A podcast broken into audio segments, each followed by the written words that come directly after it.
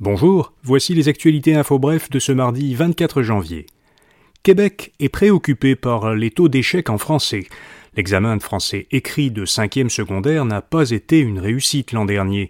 Les résultats ont chuté dans presque toutes les régions par rapport au dernier examen réalisé en 2019. Selon la presse, dans certains centres de services scolaires, près de la moitié des élèves ont échoué. Le ministre de l'Éducation, Bernard Drinville, a dit sur Twitter qu'il était préoccupé par ces résultats à la baisse. Il précise que son ministère travaille sur l'enjeu de la réussite du français à l'école, mais il se dit également conscient de l'impact que la pandémie a pu avoir sur l'apprentissage des élèves. Mégane Perry-Mélenchon devient porte-parole du Parti québécois.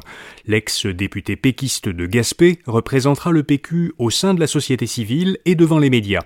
Pendant son mandat à l'Assemblée nationale, elle était la porte-parole du PQ pour des dossiers spécifiques, le développement économique régional, les PME, le tourisme et l'habitation. À Ottawa, le gouvernement Trudeau fait face à des questions sur la façon dont il a fait concevoir et gérer Arif Khan, l'application imposée par Ottawa pendant la pandémie aux voyageurs arrivant au Canada. Selon le Globe and Mail, une entreprise ontarienne, GC Stratégie, qui n'emploie que deux personnes, a reçu plusieurs millions de dollars du gouvernement fédéral pour créer et gérer cette application. Mais GC Stratégie a ensuite sous-traité le projet à six entreprises, dont les grands cabinets de services aux entreprises KPMG et BDO, tout en conservant jusqu'à 30% de commission. Interrogé à ce sujet, Justin Trudeau a dit que l'attribution des contrats à GC Stratégie était, je le cite, hautement illogique et inefficace. Il a demandé à la plus haute fonctionnaire, la greffière du conseil privé, d'examiner pourquoi Arif Khan a été géré par cet intermédiaire.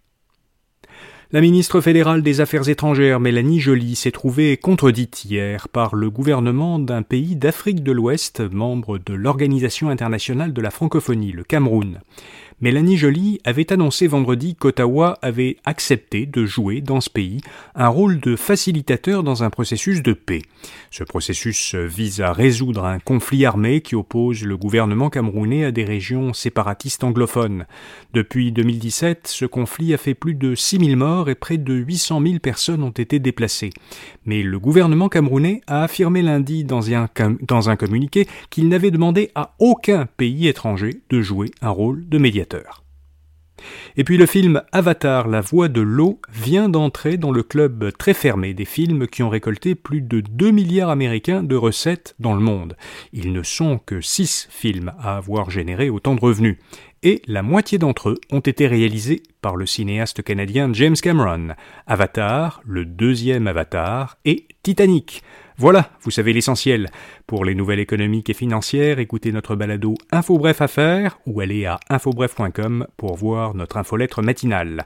À demain pour d'autres actualités InfoBref. Bonne journée.